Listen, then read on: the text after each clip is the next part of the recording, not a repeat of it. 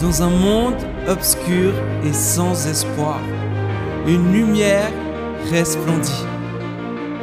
Jésus. Son visage nous est inconnu, mais ses paroles transforment nos vies encore aujourd'hui. Jésus, pain de vie, source d'eau vive, lumière du monde, aimant, roi des rois, rédempteur, bon berger, parole de Dieu, visage de Dieu, voix de Dieu, Dieu. Dieu ami, Dieu qui vit, chemin, vérité, vie. Jésus, tout simplement Jésus. On est dans Jean 5. Vous savez, pour moi, c'est un peu particulier parce que Jean 5 me parle beaucoup, euh, parce que dans 11 jours, je fête mes 45 ans. Alléluia 45 ans de nouvelle naissance. Et je suis très reconnaissant au Seigneur, je suis toujours là. Et plus bouillant, plus motivé que jamais. Parce que au début, quand je me suis converti, enfin, non, Seigneur, pardon, quand tu m'as converti, j'avais pas tout compris. Aujourd'hui, j'ai toujours pas tout compris. il me semble que j'ai encore moins compris qu'avant, mais j'ai plus compris quand même. Et ce que je comprends aujourd'hui de tout mon cœur, je peux dire Amen. Et je suis pleinement épanoui et heureux avec Dieu. Et pour moi, c'est vraiment un, grand cadeau que Dieu me fait de pouvoir encore parler de cela euh, ce matin. J'aurai deux passages, je veux dire, importants qui seront euh, dans le message. Premier message, j'aimerais qu'il soit pédagogique et qu'il soit un enseignement. Je vous demande de vous accrocher parce que ça va être rock'n'roll. Parce que Jean, il est très simple à lire, mais si on commence à plonger dedans théologiquement, eh bien, il y a des profondeurs qu'on n'imagine même pas. Et je suis sûr que parmi vous, il y a des gens qui vont recevoir aujourd'hui des choses que vous avez jamais entendues. Et quelque part, ben moi, je les ai reçus cette semaine et je voulais vous faire partager de ces trésors que j'ai découverts de la parole. Et je suis obligé pour ça de faire une partie enseignement. Alors pardon pour ceux qui en ont un petit peu, voilà, jusque-là, mais l'exhortation viendra après. D'accord? Promis, il y aura un moment plus euh, où ça va nous parler personnellement. Mais ce que j'aimerais vous dire premièrement, c'est que le contexte de ce texte est tout aussi important que le texte lui-même. Vous comprenez? Parce que si vous comprenez le contexte historique dans lequel il a été créé et fait et dit par Jean, parce que Jean lui-même, il dit, mais si on avait voulu écrire toutes les paroles de Jésus et ce qu'il a fait, il n'y aurait pas eu assez de livres dans le monde. Donc Jean, il a fait des choix et il a choisi quelques signes. Et puis ces signes ont une réalité spirituelle et c'est ce qu'on va essayer de voir un peu au travers de la culture hébraïque de l'époque. Et pour ça, je suis obligé de vous parler un peu de cette culture et un petit peu du contexte. il y aura une partie de ma passion, ça veut dire l'archéologie. Puis on va faire un petit voyage en Turquie aussi en passage, parce que ça va parler de Jean 6, parce que je vais utiliser cela aussi pour faire une introduction de Jean 5 aujourd'hui, Jean 6 le dimanche prochain, et aussi Jean 9, parce que tout est lié avec Jean, vous verrez. Donc, on va commencer par faire un PowerPoint. Le PowerPoint, le premier, les images, j'en ai sept. Elles, elles sont peut-être petites, mais le but n'est pas que vous voyez tout dans les détails. Le but, c'est que vous puissiez, à la maison, reprendre YouTube, puis mettre sur pause, et puis réfléchir. Et vous-même, si vous avez l'occasion, allez sur Google ou sur un autre moteur de recherche, et puis cherchez les informations. Tout est à disposition, tout est sur le net. Et tout ce que je vous enseigne ici, vous pouvez aller le vérifier. Ça a été noté par des sources sérieuses, parce qu'il y a toutes sortes de sources, hein, on est bien d'accord. Donc voilà, la première chose que j'aimerais vous, parler, c'est dans Jean 5, je lirai le texte après, c'est ce paralytique qui est là, qui est à Bethesda. Et puis, euh, en fait, c'est ici que ça se trouve. Juste pour que vous le situez géographiquement, vous avez le temple qui est là. Ici, la forteresse d'Antoninia, c'est une maquette. Hein, et vous avez les deux pôles qui sont ici. Donc, la pôle de Bethesda, elle est là, la piscine.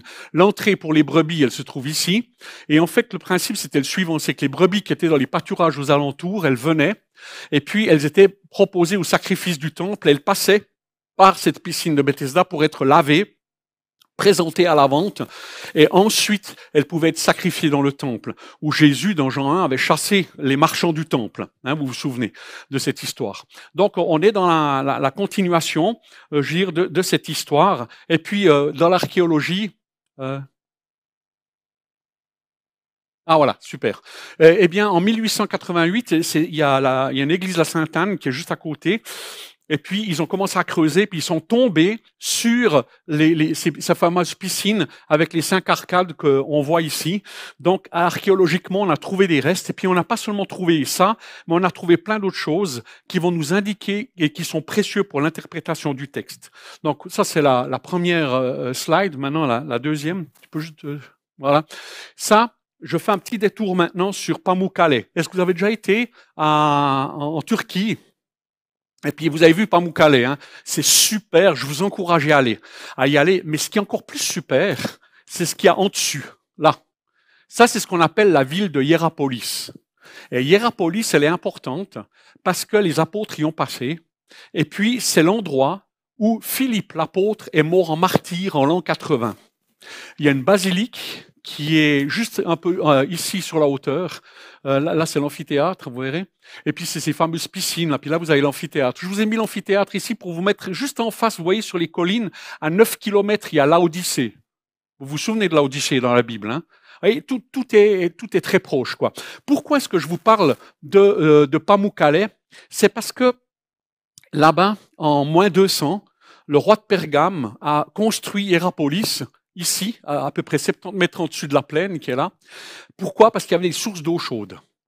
Et des sources d'eau chaude qui sont là, eh bien, finalement, dans la vision romaine et grecque, eh bien, il y avait de la thérapie. C'était finalement une thérapie par les eaux thermales, mais aussi par les divinités, puisqu'il y avait euh, un, c'était dédié à Apollon et puis aussi à, Pluton, qui était le, dieu des ténèbres, hein, avec Hadès. Et puis là-bas, il y avait une particularité que les, prêtres utilisaient. Tu peux juste passer à la suivante qui, euh, ouais, bon, ça c'est le martyr. Euh, passe encore juste à la suivante. On reviendra en arrière. Voilà. Donc, euh, qu'est-ce que j'ai fait là? Reviens en arrière. Ah oui, c'est ici, excusez-moi, c'est cette photo-là. Cette photo ici que vous voyez, vous voyez pas bien, mais quand vous êtes sur votre ordinateur ou euh, sur YouTube la prochaine fois, vous pouvez zoomer, regarder. Ça, c'est ce qu'on appelle les portes de l'enfer. Pourquoi? Parce que les, les, euh, prêtres ont utilisé une particularité singulière de, de, de, cette partie euh, finalement tellurique, c'était qu'il y avait du gaz carbonique qui sortait d'une source, d'une grotte, et ils ont utilisé cela et puis en fait, ce qu'ils faisaient, c'est qu'ils amenaient les animaux ici. Actuellement, il y avait de l'eau là, mais le matin, il y avait environ 80 cm à 1 mètre de, de hauteur où c'était saturé de gaz carbonique. Et donc sur le côté, vous aviez finalement ici tous les adorateurs qui venaient, et puis ils prenaient les animaux, ils les amenaient là-dedans, et puis naturellement, ben, les animaux, ils mouraient. Parce que le gaz était à 80-90 cm de hauteur, mais les prêtres, ces petits coquins et malins, ils étaient en dessus. Donc ils le savaient. Mais les animaux mouraient d'une manière surnaturelle pour les gens. Et puis ça a donné du prestige finalement toute cette région et qui fait que d'une manière ou d'une autre, ben, ces eaux étaient utilisées. Pourquoi je fais cette digression? Parce que les eaux qui étaient là, eh bien, elles étaient utilisées justement pour une cure aussi spirituelle et autre, pour finalement un peu comme lourde aujourd'hui, on y va, euh, et on espère qu'avec l'eau bénite, eh bien, voilà, Dieu intervienne et agisse pour nous changer. Ce qui se passe, c'est que ce qui est arrivé là à, Héliopolis, je pense que je voulais aussi vous dire, c'est que là vous avez la basilique de Saint-Philippe, et puis il y a dix en arrière, les premières fouilles, parce que tout est recouvert de terre, mais un archéologue a retrouvé finalement la tombe de Philippe, l'apôtre Philippe qui était là. Et on sait que c'est l'apôtre Philippe parce qu'il a touché, euh, parce que c'était lui qui a été interpellé par Jésus quand euh, il y avait la multiplication du pain. Et on le retrouvera dans Jean 6, d'accord? Il y a deux allusions à Jean 5. C'est les eaux qui guérissent et en même temps aussi avec Philippe, le, le pain, euh, vous verrez ça, la multiplication du pain dans Jean 6, où Jésus interpelle Philippe et lui dit, mais qu'est-ce qu'on va faire? Qu'est-ce que tu fais? Distribue quoi. C'est lui qui dit mais 200 deniers, on va jamais y arriver, etc. Donc en fait, ils ont retrouvé une fresque dans la, dans la région où on voit la multiplication de, des pains de Jésus et qui fait que pour les archéologues, je veux dire, cette tombe romaine qui est entourée de nef byzantine, bien nous, nous donne assez probabilité que c'était là que Philippe l'apôtre a été enterré puis est mort donc en martyr en 80. C'est pour ça que je voulais faire juste cette petite digression pour dimanche prochain. Et puis maintenant, le problème de Bethesda. Donc la piscine de Bethesda, c'est une autre photo, mais c'est la même, c'est la même piscine. En fait, pourquoi Jésus est venu et intervenu avec une personne, alors qu'il y en avait des centaines qui étaient là, de toutes sortes de maladies? Et personnellement, ça m'a toujours gêné, cette histoire d'ange qui remue l'eau. Toujours. Ça m'a, ça m'a toujours, moi qui viens de l'occulte, j'étais pas tranquille, quoi. Et puis, il m'a fallu 40, 40 euh, ans de patience, de lecture, d'études pour arriver à comprendre ce que ça veut vraiment dire, quoi. Et c'est ce que j'aimerais vous expliquer ici au travers de, ce, de cela. Donc, ici, vous avez le dieu Aklepios. Je ne sais pas si vous le connaissez, mais vous le voyez sur les sigles de l'OMS. C'est un bâton avec un serpent. Le voilà ici représenté. Et ce, ce dieu Aklepios était le dieu de la médecine et les dieux de guérison de, euh, des Grecs. Et puis aussi pour euh, les euh, Romains, c'était Esculape. Mais c'est le même dieu qui est derrière. Et donc, en, en fouillant à Bethesda, ils ont retrouvé le symbole d'Aclépios. Ce qui veut dire, c'est que pour la plupart des archéologues et puis des experts, c'est que cette source de euh, Bethesda était en fait un lieu comme Hierapolis, un culte qui était donné à d'autres divinités qu'à celle de Dieu. Et que finalement, ce bassin de Bethesda, qui avait une odeur de sainteté parce qu'il était construit en 200 avant Jésus pour le premier bassin et puis en moins 30 avant Jésus pour le deuxième bassin où finalement ben, les Grecs et les Romains se sont appropriés. Et puis comme il avait les bêtes dedans, il y avait comme une espèce d'aura de purification et de sainteté qui était donnée à ces animaux qui étaient lavés, purifiés pour aller être sacrifiés. Eh bien, la tradition voulait que les malades viennent là, à cet endroit-là, mais que c'était un culte mélangé et que c'était finalement l'adoration finalement qui était là. Chose incroyable, c'est que si vous lisez ça, Aclépios, qui était fils d'Apollon, a été foudroyé par Zeus pour avoir ressuscité des humains.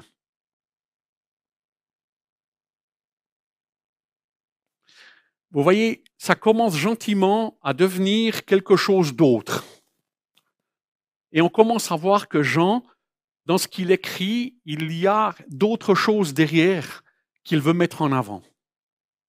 Et notre lecture, si on la lit comme ça, sans connaître tout cet euh, arrière-plan, pourrait nous faire interpréter des choses. Tandis que quand on connaît ce genre de choses-là, on comprend mieux quel est le combat et la lutte qu'il y a entre Jésus et les divinités de ce monde. Puisque finalement, Jésus va venir aussi pour euh, avoir donné, donné la miséricorde et la grâce au travers de son sacrifice, et pas comme Aclépios, qui lui a ressuscité des humains, mais sera puni par, par Zeus. Donc on voit déjà là qu'il y a plusieurs allusions. On verra, il y en a encore deux autres qui vont venir. Donc, mais c'est déjà important. D'autre part, je vous, je vous rappelais aussi avec le mont Nebo, ce fameux serpent que Moïse a dû élever et que chacun qui regardait devait être finalement guéri au travers du regard. Et dans Jean 3, il nous est dit, il, ils me regarderont comme avec Moïse, je vais être aussi élevé. Et là, Jésus parle de sa mort, de comment il va mourir. Et il prend l'histoire de Moïse en leur disant, ben voilà, je vais donner ma vie, je vais mourir aussi sur un bois. Et on le retrouve là. Maintenant, le problème, c'est que le vrai fond du problème, il est le suivant, c'est qu'ils ont transformé ce miracle en religion en religiosité, et c'est le roi Ézéchias qui a dû le détruire, ce serpent d'airain, parce que les enfants d'Israël brûlaient des parfums, et puis il était appelé Nehushtan, et c'était devenu une idole. Et c'est pourquoi euh, Ézéchias a dû le détruire. Mais dans Jean 3,14, on voit, et comme Moïse éleva le serpent dans le désert, il faut de même que le Fils de l'homme soit élevé. Donc Jean fait le parallèle toujours entre Moïse, l'Ancien Testament, et quels sont les signes qui annoncent sa venue. Et ça, vous le voyez aussi sur la résurrection dans le texte qu'on va voir dans Jean. Donc, vous voyez, j'ai mis aussi une, une flèche parce que c'est une tension entre finalement le symbole d'Aclépios, qui est aussi le symbole qui est utilisé aujourd'hui à l'OMS. Hein. Donc, c'est ce symbole-là qui est utilisé pour euh, l'OMS avec finalement sur le mont des Beaux euh, cette copie de, de, de, ce serpent qui était là. Et puis le gros problème, c'est que finalement, c'est aussi devenu un sujet de religiosité.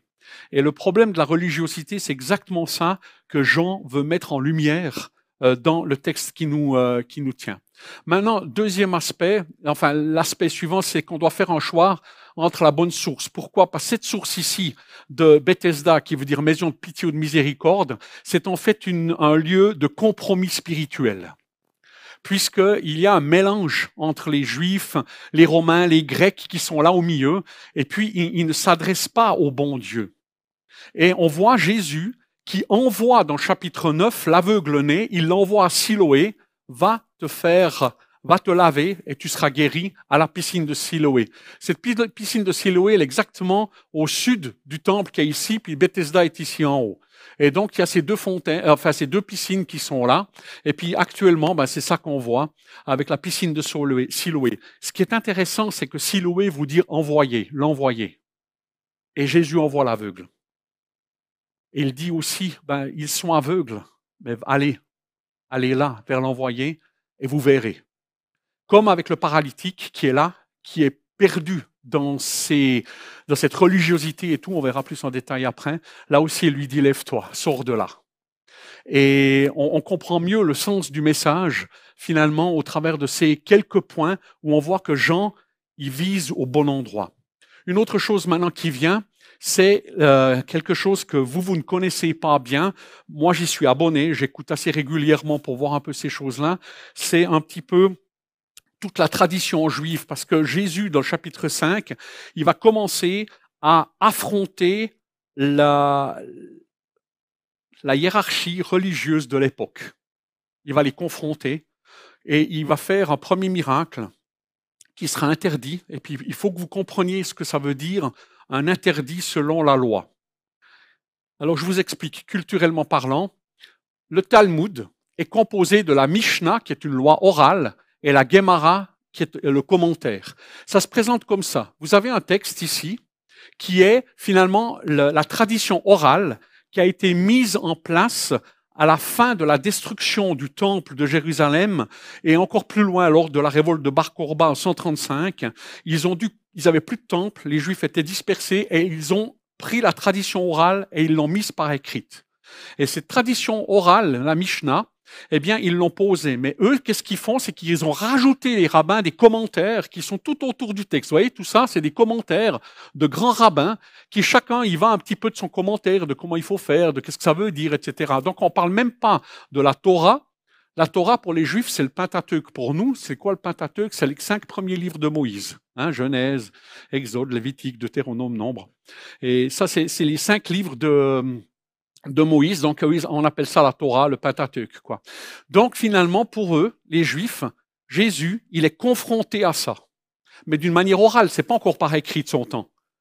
Et justement, le problème de prendre son lit et marche le jour du sabbat est un problème parce qu'il y a la Torah qui donne une loi qui dit qu'on ne doit pas travailler. Mais le gros problème, ça veut dire quoi pas travailler? Et, comment je dois interpréter pas travailler? Qu'est-ce que ça veut dire? Comment les choses s'impriment? Alors c'est là où il y a toute une loi orale qui a été mise en place par ces messieurs-là, qui sont les Askénazes et puis les Séfarades aujourd'hui. C'est en fait les, rabbins de l'époque, les fameux pharisiens. C'est eux aujourd'hui qui ont repris la relève. Et quand on regarde un petit peu leurs interprétations et tout, eh bien c'est intéressant. Il y a la notion de muktsé. Muktsé, vous savez pas ce que c'est. Euh, moi non plus avant de l'avoir étudié. J'en regarde de temps en temps, je veux dire un peu leur loi, et je dois vous dire franchement, c'est compliqué. Parce que c'est toutes les lois qui sont liées au sabbat. Alors je vais juste vous en lire une, qu'on peut voir, et puis qui est adaptée à notre temps d'aujourd'hui. Donc Mouktsé, ça veut dire mis à part. C'est une ordonnance rabbinique, hein, donc c'est pas la Torah, c'est des rabbins qui disent en vue d'améliorer l'observance du Shabbat ou des fêtes juives, en défendant de déplacer en séjour tout objet qui n'aurait aucun usage permissible serait trop précieux ou dégoûtant pour être déplacé, ou servirait de support à de tels objets. Cette ordonnance est elle-même à l'origine de volumineux développements sur sa bonne observance. Il y a des bibliothèques entières qui ont été faites. Alors maintenant, c'est un des points, c'est objet dédié à une utilisation interdite. Dans quel cas a-t-on le droit de les déplacer? Alors là, on commence, hein, il commence à dire.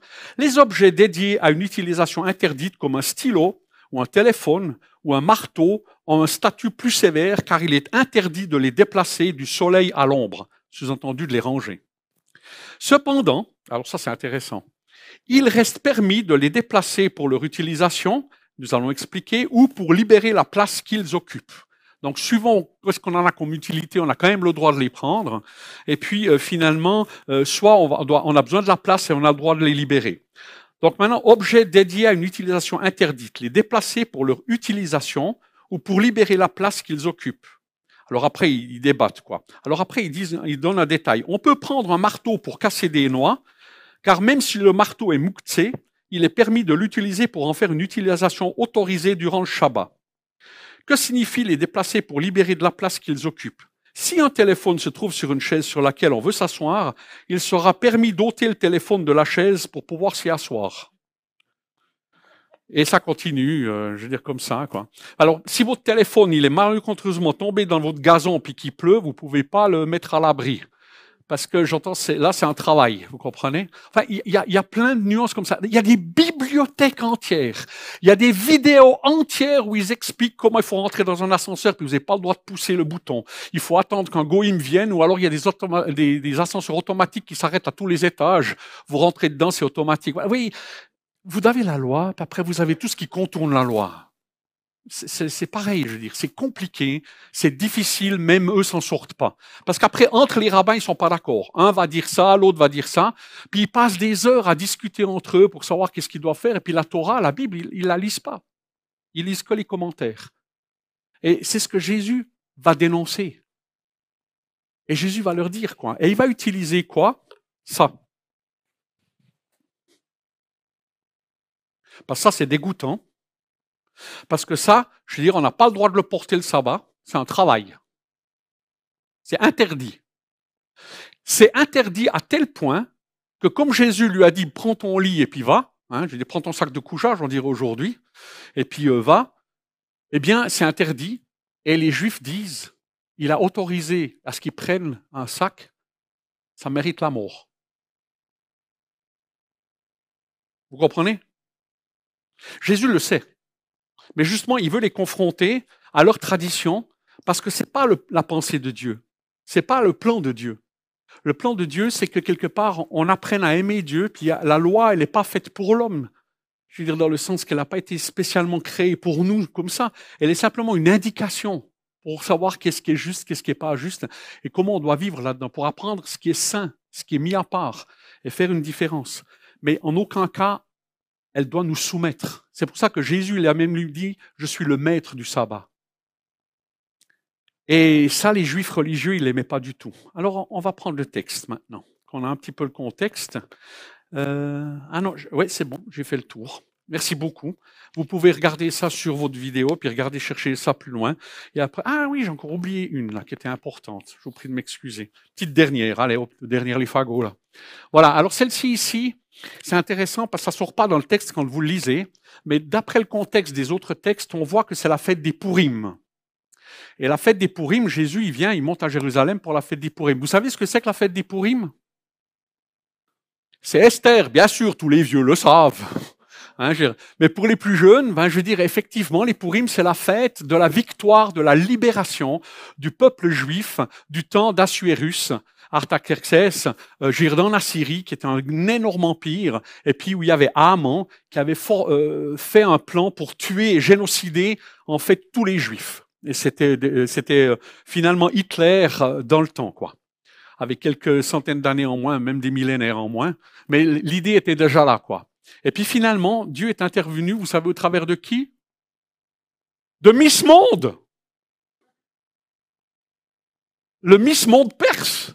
Comme quoi Dieu, il, fait du n'importe quoi. Hein. Franchement, on se dit, mais c'est incroyable comment Dieu utilise les gens pour finalement arriver à ses buts. Et il utilise une, reine euh, qui a été nommée. Et puis, euh, finalement, parce qu'elle était juive, elle a pu intercéder. Et puis finalement, ça s'est retourné contre et ça a été une grande victoire pour les Juifs. Le livre est particulier parce qu'il est caché le nom de Dieu est caché. On le trouve en anagramme dedans, mais il n'apparaît pas comme ça au premier abord. Et puis vous savez quoi? Esther, ça veut dire caché. Et qui est caché quand il vient? Jésus. Sauf à ceux à qui il se révèle. Et on sait qu'il s'est révélé déjà à la Samaritaine, même au chef religieux Nicodème. Il s'est révélé à un, capitaine romain, hein, ce qui était improbable, quoi. Et finalement, Dieu se révèle à des gens comme ça, et maintenant il veut se révéler aux religieux. Et il commence dans le chapitre 5 à vouloir se révéler à eux, mais ça ne va pas se passer comme il veut. Pourquoi? Parce qu'il y a une partie qu'ils ne comprennent pas qui est cachée. Et ils ne veulent pas, parce que leur tradition sera plus forte. Donc, euh, on voit ce texte qui est là. Et puis, si on lit une de ces Mishnah, c'est incroyable comment Dieu utilise tout. Vous voyez la Mishnah qui est en bas, c'est marqué, la fête des Purim les sort, donc c'est le 13 Adar. Entre parenthèses, c'est le 16 et 17 mars de cette année. Donc, c'est la semaine prochaine. La fête des Purim. Euh, ou la semaine d'après, mais enfin c'est tout proche. quoi. Donc Esther égale caché, comme Jésus, contexte d'assimilation en Assyrie. Assuérus Xerxes, donc 486-465 avant Jésus, il l'appelle le roi imbécile. Hein, ça c'est la Midrash qui dit ça. Euh, selon les Juifs, pensent que Dieu n'écoute plus les Juifs. Les Juifs sont figés dans leur rigorisme et leur ritualisme. Hmm. C'est intéressant. Vous trouvez pas? De voir que dans leurs propres écrits, ce que Jésus est en train de faire, eh bien, on retrouve tout cela dans la Bible. Et on voit que Jean, il connaît tout cela. Et je ne sais pas s'il a l'intelligence de, mettre tout ça ensemble, mais franchement dit, c'est incroyable. Quand on met les choses bout à bout et qu'on commence à comprendre le texte, eh bien, à ce moment-là, ça nous donne une toute autre vision de ce texte. Et je vous propose qu'on puisse lire maintenant Jean 5, un peu après, les Juifs célébrèrent une fête religieuse. Hein, on a vu, c'est Purim. Et Jésus se rendit alors à Jérusalem. Dans cette ville, il y a près de la porte des brebis une piscine avec cinq galeries à colonnes. On l'appelle en hébreu Bethsata Bethesda. Il y a plusieurs noms. Ils ne sont pas tous d'accord sur l'étymologie. Dans ces galeries, une foule de malades était couchée, des aveugles, des boiteux, des paralysés, des desséchés, perclus, atrophiés. Le grec permet ça. Ils attendent que l'eau fasse des remous, car un ange du Seigneur descendait à certains moments dans la piscine et agitait l'eau.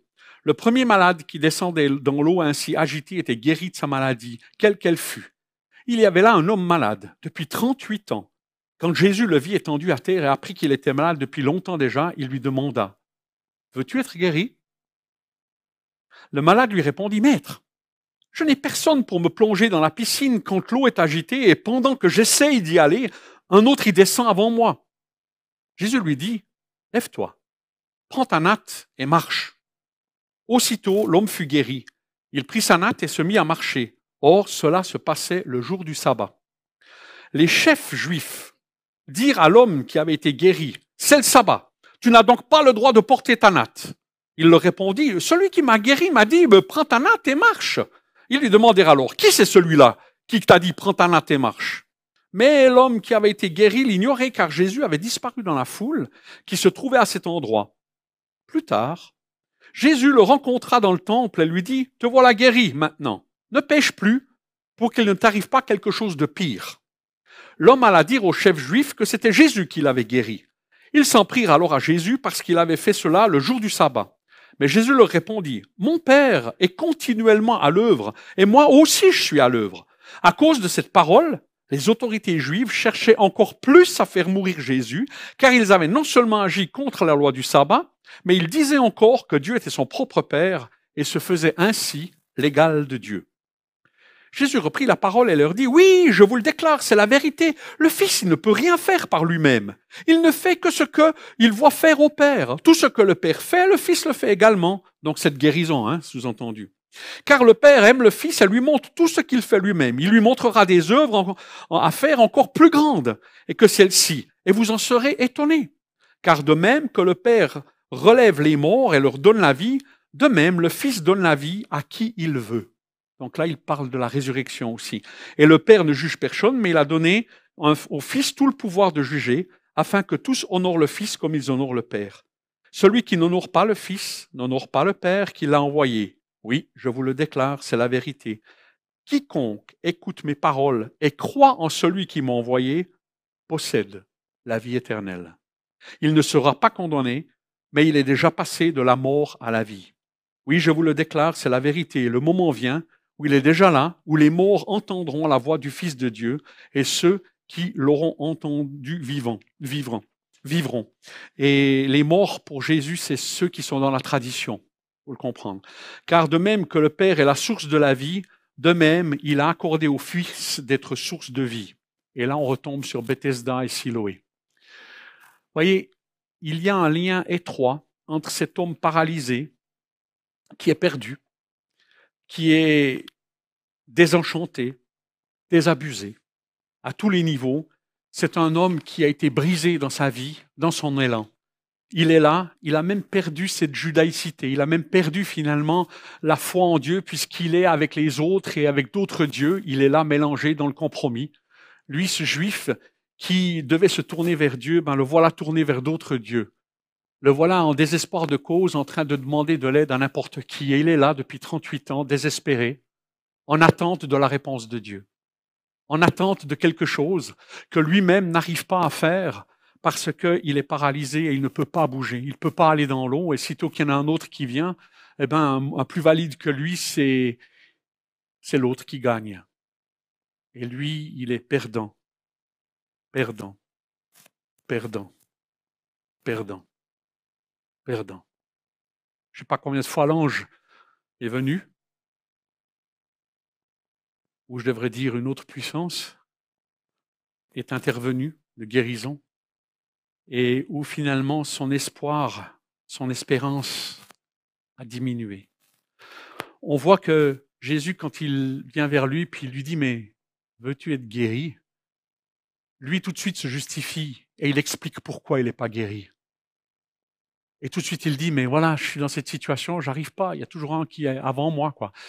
Et lui s'est installé dans cette situation et il est dans, dans cet écrasement de sa situation, pas d'espoir, pas d'espérance, pas de vision. Et voilà qu'un homme débarque et lui dit, veux-tu être guéri? Et je ne sais pas comment cet homme a fait confiance à Jésus et il a été instantanément guéri. Et Jésus file dans la foule, parce qu'il y avait des centaines de personnes, et il n'est même pas au courant qui c'est qui l'a guéri. Et le voilà qu'il obéit Jésus, prend sa natte, il la roule, il monte au temple parce que c'est la première fois depuis 38 ans qu'il peut remonter au temple et qu'il a le droit d'y aller parce qu'il n'est pas malade. Et il va au temple pour louer Dieu et pour le remercier. Quand il arrive au temple, qui c'est qu'il rencontre? Tous les religieux les Juifs avec leur loi, puis ils s'intéressent même pas à sa guérison. Qu'est-ce qui est le plus important pour le gars là? Ça? Ou le fait d'être debout? Et les, religieux, ils sont même pas intéressés à son témoignage. Ils veulent juste savoir c'est qui qui t'a dit que tu devais faire ça, parce que celui-là, il est dangereux. Celui-là, il va bouleverser nos traditions, il va détruire notre manière d'être. Et on a trouvé des bons compromis avec les Romains, les Grecs, tout, tout va bien, quoi. On a un roi qui est pas juif, Hérode, et puis avec les, les Romains, on s'entend, et puis Hérode, il a nommé des, des, des, des, hum, souverains sacrificateurs qui sont pas juifs, ça baigne. On a trouvé un compromis, tout fonctionne. faut surtout pas qu'on vienne mettre un petit grain de sable dans le rouage. C'est qui? C'est qui qui est le grain de sable? Hmm. Vous savez, Jésus, il va leur dire, vous aimez pas Dieu, au verset 24. Et même Moïse, quand vous le lisez, vous le lisez mal. Parce que vous, vous lisez les commentaires, mais vous lisez pas Moïse. Et même Moïse, vous le croyez pas, parce que Moïse a parlé de moi dans Jean 3, euh, euh, Genèse 3, 15, mais aussi dans Deutéronome, où il nous a dit que Dieu enverra un prophète, tel que Moïse, et qu'ils devront l'écouter. Et ils n'écoutent pas.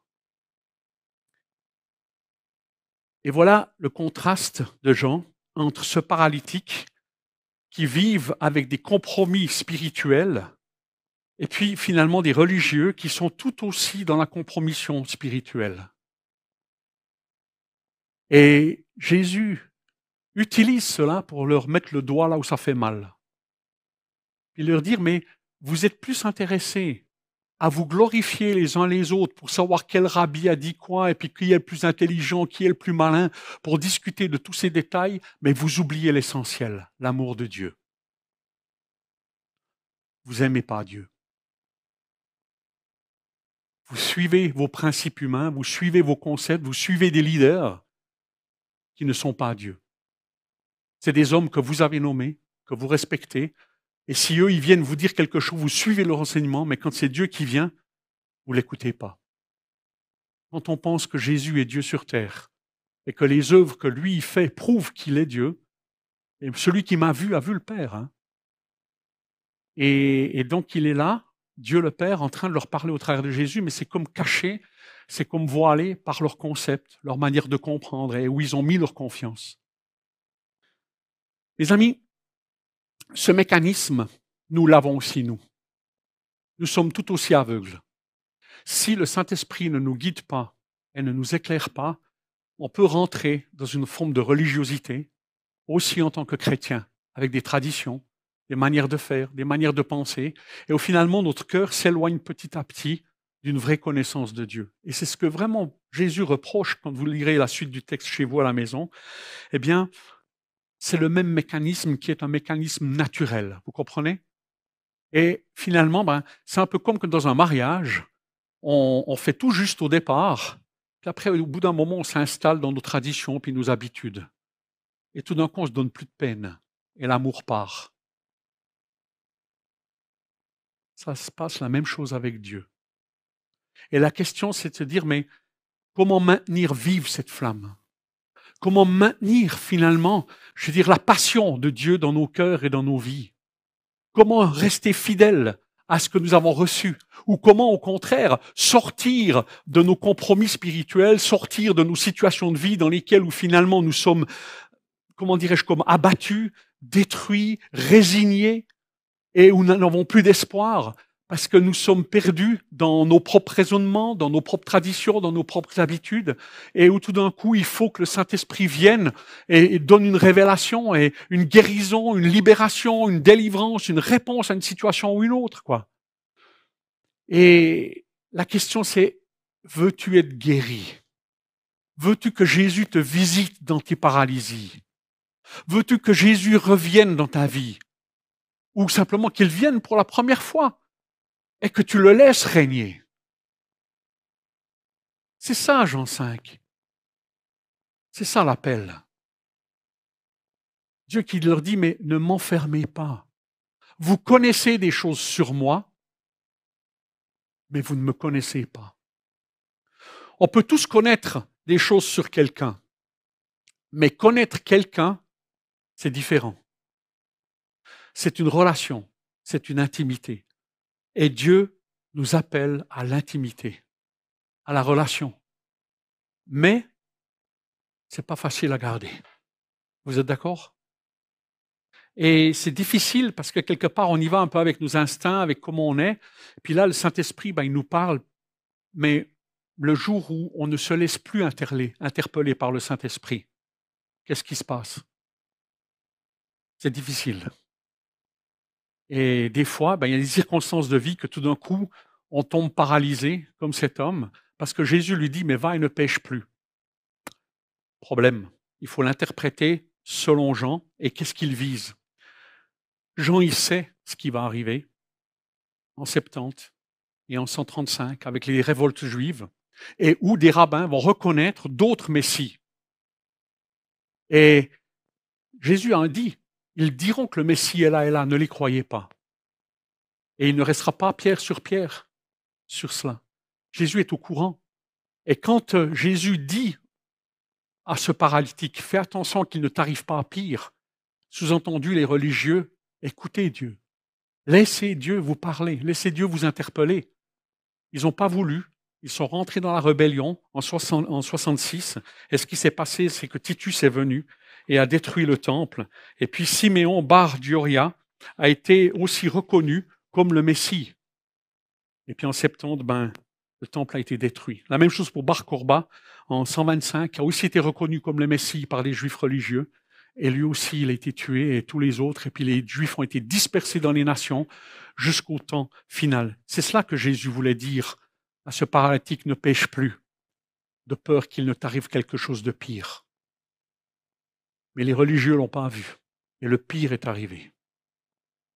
Dans nos vies aussi, quand Dieu nous avertit, quand Dieu nous parle, quand le Saint-Esprit vient toquer à notre porte, n'endurcissez pas vos cœurs. Dieu, c'est un gentleman. Il va jamais s'imposer. Il va toujours proposer. À nous de lui faire confiance. À nous de lui faire plus confiance à lui qu'aux autres. Finkelstein, qui est un, archéologue, ne croit pas que c'est Moïse qui a écrit le Pentateuque. Il croit que c'est Josias qui ont inventé ces histoires pour la royauté, quoi. Et c'est enseigné à l'université à Lausanne. Il y a même eu sur Arte des émissions. Et les gens, quand ils regardent ça, ils ont plutôt tendance à croire leurs experts. Bien leur en fait. Ils ont des bonnes raisons de le faire. Il n'y a pas de souci, quoi. Personnellement, quand Jésus dit, vous ne lisez pas Moïse, vous ne croyez pas Moïse, peu importe si ma raison et ma rationalité me disent, attends, il y a peut-être quelque chose qui sont là, là, là, si je les écoute, moi je crois Jésus. Je crois que Moïse est à l'origine. Après, comment ça s'est transmis, on peut discuter. Mais Moïse reste l'auteur. Et je crois que Jean est vraiment Jean et qu'il a vraiment écrit ces choses. Et je crois que tous les apôtres, y compris Philippe qui est mort à Hierapolis à cause de son témoignage, comme onze apôtres sur douze, sont morts en martyrs. On meurt pour une bonne cause, vous êtes d'accord? On ne va pas mourir pour des bêtises. On ne va pas donner sa vie pour des bêtises. Moi, j'ai confiance dans ces textes. Et je comprends la profondeur de ce texte et je me remets en question et je demande, Seigneur, je t'en supplie, donne-moi d'être vivant dans la relation avec toi. Donne-moi d'être fougueux pour toi. Donne-moi d'être amoureux, Seigneur.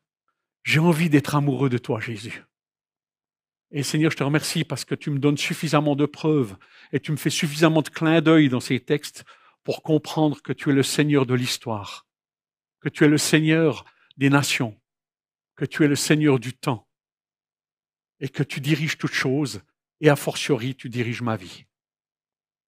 Et je veux te faire confiance, quoi qu'il m'arrive, même si pendant un moment je suis paralysé et quelque chose vient, un miracle, et que j'ai la révélation que après, je veux obéir sur ce que je comprends aujourd'hui.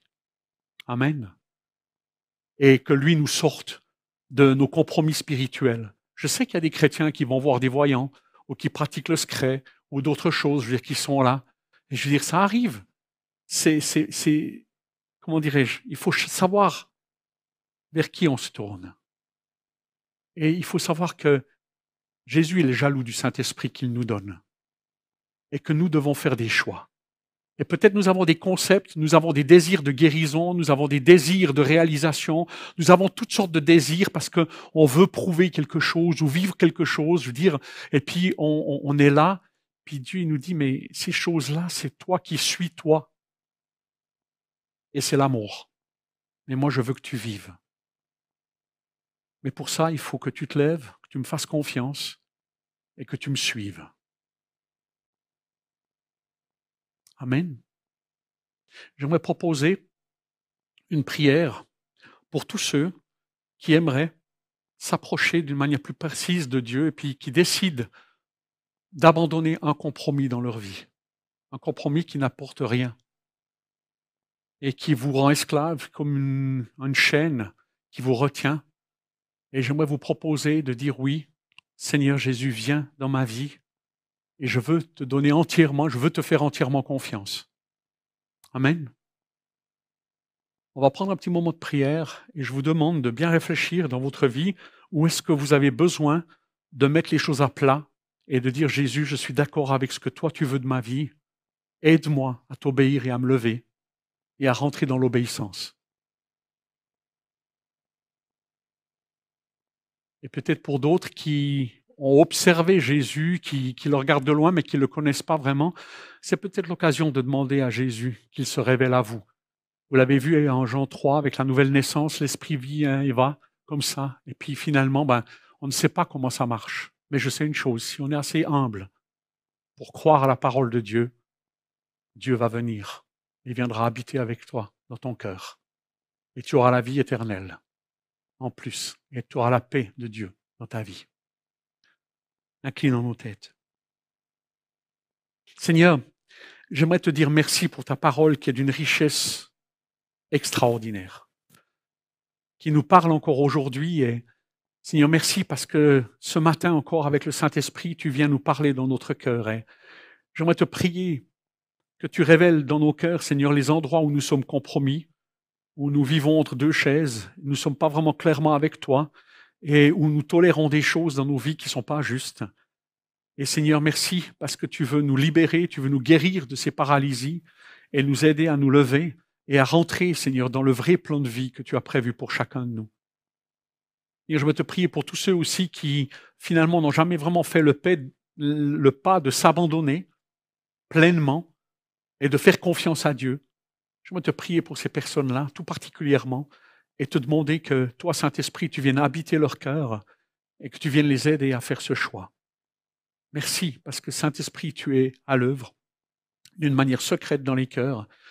Et j'aimerais vous demander que, en signe vis-à-vis de vous-même et vis-à-vis de Dieu, ben, tous ceux qui se sont sentis concernés par cette prière, j'aimerais vous demander de vous lever la main. On va rester en prière.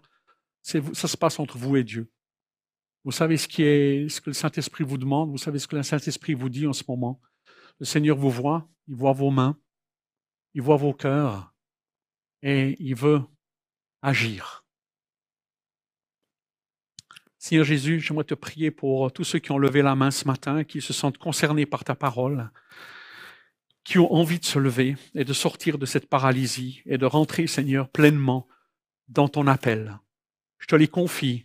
Je te prie, Saint-Esprit, pour que tu viennes leur donner la force de se lever, de prendre leur natte et puis d'aller plus loin et de ne pas se laisser arrêter et de te faire confiance à toi, Jésus seul. Je te les confie, je te demande ta grâce et ta bénédiction. Merci d'être avec eux et de les aider à être des vainqueurs dans ces domaines particuliers qui sont les leurs. Et pour ceux qui ne te connaissent pas vraiment, révèle-toi à eux, viens mettre ta paix dans leur cœur, baptise-les du Saint-Esprit, viens les toucher et aide-les à naître de nouveau, parce que ça c'est un cadeau que toi tu fais. On ne peut pas le faire, nous, c'est toi Jésus qui le fait. Et ce matin, il s'approche, et je sais une chose, c'est que si eux, ils s'approchent de toi, toi, tu as fait la promesse de s'approcher d'eux. Et je te remercie, Seigneur, parce que ce matin, tu veux t'approcher de chacun, de ceux qui en ont besoin, dans le beau nom de ton Fils Jésus que nous aimons.